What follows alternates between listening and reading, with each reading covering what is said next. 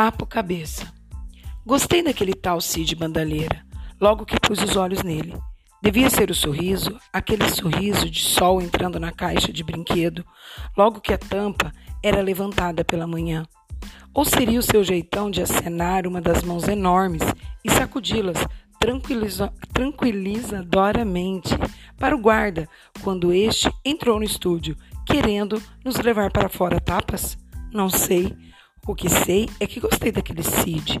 Parecia, e depois que eu vi, era mesmo um cara muito legal. Pode deixar, Carlão, disse ele no momento em que o guarda, aquele desbocado, tentou arrancar o Fael de suas mãos. Envolvendo os ombros do Fael com um dos braços, olhou para o guarda e garantiu: Ele é meu convidado de hoje.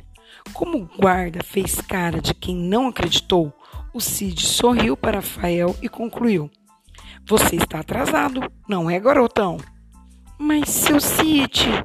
O que, Carlão? Ele não estava na lista que eu te passei? É, na verdade não, seu Cid. Ah, eu devo ter esquecido. Dá para você colocar e fica tudo numa boa. Dá sim.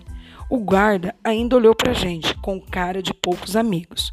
Mas o que ele podia fazer? O tal Cid tinha colocado a sua asa protetora, aquele bração enorme, sobre a gente, e o guarda não via jeito de tirar nós dali de baixo. Fiz uma bela careta para o guarda quando a porta se fechou atrás dele. Logo em seguida, o Cid colocou outra música para trocar, tocar e, virando-se para Rafael, perguntou: Então, garoto, eu salvei tua pele. Agora me conta a sua história. Fael olhou para ele, meio sem jeito, e depois de um segundo de silêncio perguntou: O senhor é mesmo Cid Bandalheira? O Cid sorriu. Quer ver a minha carteira de identidade? Não, não, mas. Mas o que, garoto? Você não está acreditando? É. Por que não? A gente ouve o senhor no rádio e quer dizer, Rafael olhava embaraçado para a cadeira de rodas do Cid. O que, que tem? Cid perguntou e percebeu. É a cadeira de rodas? É, eu pensei, eu pensei. Já sei, já sei. Você ouve o programa pelo rádio, ouve o sapateado e pensou que ia chegar aqui e encontrar um maluco dançando as músicas que toca. Não é isso? É! Ficou decepcionado? Bem, não se preocupa não, garoto. A maioria das pessoas também fica. Claro que eu não posso dançar, mas a cadeira não tirou meu gosto pela música. Aliás, a cadeira não tirou nada. Você pensa o quê? Mesmo aqui em cima dela, eu ainda arrisco os meus passinhos. Sou o maior dançarino sobre rodas do planeta. Pode crer, cara, pode crer. Fael ia fazer uma pergunta, mas o Cid sacudiu a mão pedindo para ele esperar. Tinha acabado a música e Cid precisava falar alguma coisa antes de trocar, tocar outra. E ele disse alguma coisa parecida com: Aqui é o Cid Bandalheira, a cidade treme inteira quando você ouve o meu som. Vamos lá, galera, se liga no meu som, dança comigo essa musiquinha espertíssima. E apertou um dos botões que o rodeava. Logo a gente ouviu o som de pés ágeis sapateando em algum lugar bem longe da cadeira de rodas. Cid notou que Fael ficou olhando para ele e para a cadeira. Piscou um olho, sorrindo. Em seguida, sem que a gente esperasse, ergueu a, a cadeira e, equilibrando nas duas rodas grandes, rodopiou, assobiou, tal como fazia pelo rádio. Em seguida, sempre em duas rodas, balançou para cá, para lá, tornou a rodopiar e, diante da nossa cara de bobos, gargalhou, dizendo: É isso aí, galera! Colocou outra música para tocar. Mas você não me disse que está fazendo aqui, garoto? lembrou ele, tirando os fones do ouvido e colocando sobre a mesa. Fael ainda olhava para ele meio abobalhado, surpreso. Bem, eu. Você quer alguma coisa, não quer? Fael sacudiu a cabeça, afirmativamente, e Cid perguntou: Vamos lá. Então, o que é? Eu, eu queria o endereço do Michael Jackson, respondeu Fael. Mesmo? E para quê? Eu queria saber como ele fez para ficar branco. Pra quê? Não me diz que você também tá querendo ficar branco, tá? É. Cid Bandaleira calou-se por um instante, pensativo, olhando fixamente para o Fael. Por quê? Ué, ser branco é bom, falou o Fael. Quem disse? Ninguém. Então como que você sabe que ser branco é bom? Quando eu for branco, ninguém vai mais me chamar de carvão. Cid sorriu, cheio de compreensão. Então é disso que te chamam? perguntou. É. Você não gosta? É claro que não. E Cid tornou a sorrir. É claro. Então é por isso que você, você quer o endereço do Michael Jackson? Ninguém vai mais me chamar de carvão quando eu for branco. É, não vão não. Talvez te chame de branco azedo, mas de carvão nunca mais. Fael olhou para a cara de Cid, surpreso. Branco azedo? É, ou branquelo, se você preferir. Não! Pode ser leitinho também. Eu tinha um amigo que odiava esse apelido. Verdade? Claro, fui eu mesmo que pus o apelido nele. Você? Well, ele vivia me chamando de boneco de piche. E aí? Volte e meia a gente acabava dando um soco na cara um do outro por causa disso. Ele dizia que preto era burro, que preto era ladrão, que preto era isso e aquilo. Eu dizia que todo português era porco e não gostava de tomar banho. A irmã dele usava óculos de lente muito grossas e eu explicava com ela, chamando de ceguinha. Mexia com a mãe dele, chamava ela de Maria Preta. Maria Preta? O pai dele vendia carvão, de modo que eles andavam sempre sujos. Mão suja, cara suja, tudo sujo. Mas o que deixava o leite doido de raiva era quando a gente chamava ele de Portuga. Coisa de criança mesmo. É preconceito bobo, né? Pre o quê? Preconceito, garoto. Mas o que é preconceito? São algumas bobagens que a gente pensa e diz para outras. Hein? Como as coisas, como as que eu dizia para o meu amigo Leite, ou como as que eu ainda ouço quando alguém olha para mim e pensa que só porque eu não posso andar, também não posso fazer coisas como viver, trabalhar ou até dançar com a minha cadeira de rodas modernona, né? É. Preconceito também é achar que é bom aquilo que as pessoas dizem que é bom e não os que nós achamos que é. Preconceito é acreditar que somos o que as pessoas dizem da gente ou pra gente. Preconceito é assim. Eu digo para você e você diz para mim é aquela coisa que eu penso e que você acaba acreditando que é verdade. Conta para o outro, que conta para o outro, e logo aquela é uma grande verdade. Pois já não pertence a mim, mas a todo mundo.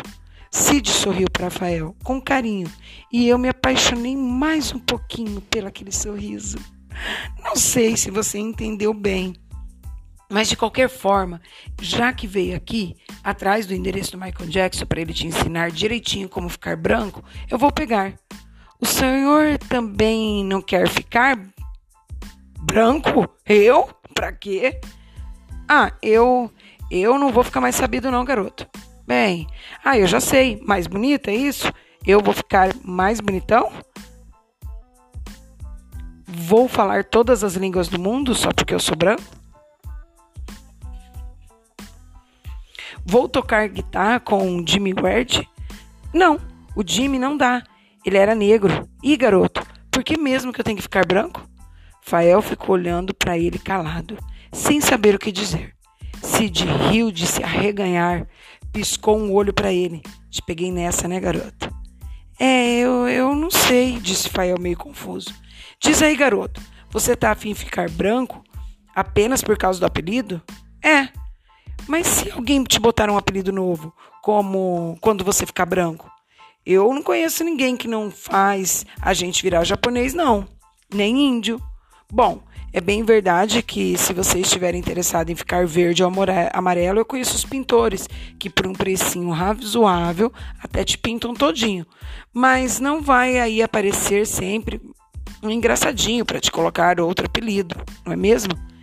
E aí, garoto, o que, que a gente vai fazer? Sabe, Cid?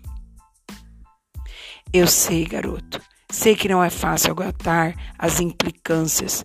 Mas sabe de outra coisa? Pior do que o apelido é o medo. a vergonha ou a raiva que a gente sente dele ou do ou você acha que eu gosto de ser chamado de aleijadinho? É. E o que você faz quando te chamam assim? Bom, quando eu tinha sua idade, eu dava uns socos aqui e ali, mas não adiantou muito, porque eu tomava outros socos aqui e ali. O apelido continuava. Depois eu comecei a pôr apelidos nos outros. A coisa que mais aborrece as pessoas que põem apelido nos outros é que os outros ponham apelidos nelas. Adiantou um pouquinho, mas ainda não tinha uns que continuavam me perturbando, com aquela história de boneco de piche. E aí? Aí eu deixei para lá. Fazer o quê? É o apelido. Sabe o que eu não sei? Um dia eu notei que ninguém mais achava o boneco de piche. Os olhinhos do Fael brilharam de interesse. É? Cid sorriu divertido. Chamavam de Cid, Cid Bandaleira, porque eu fazia muita bagunça na sala. Fael desanimou novamente. Puxa, ah, mas desse eu gostei. Gostei tanto que fiquei com ele para mim. Como o Pelé ficou com o dele. É? Pergunta para ele. Eu? Claro!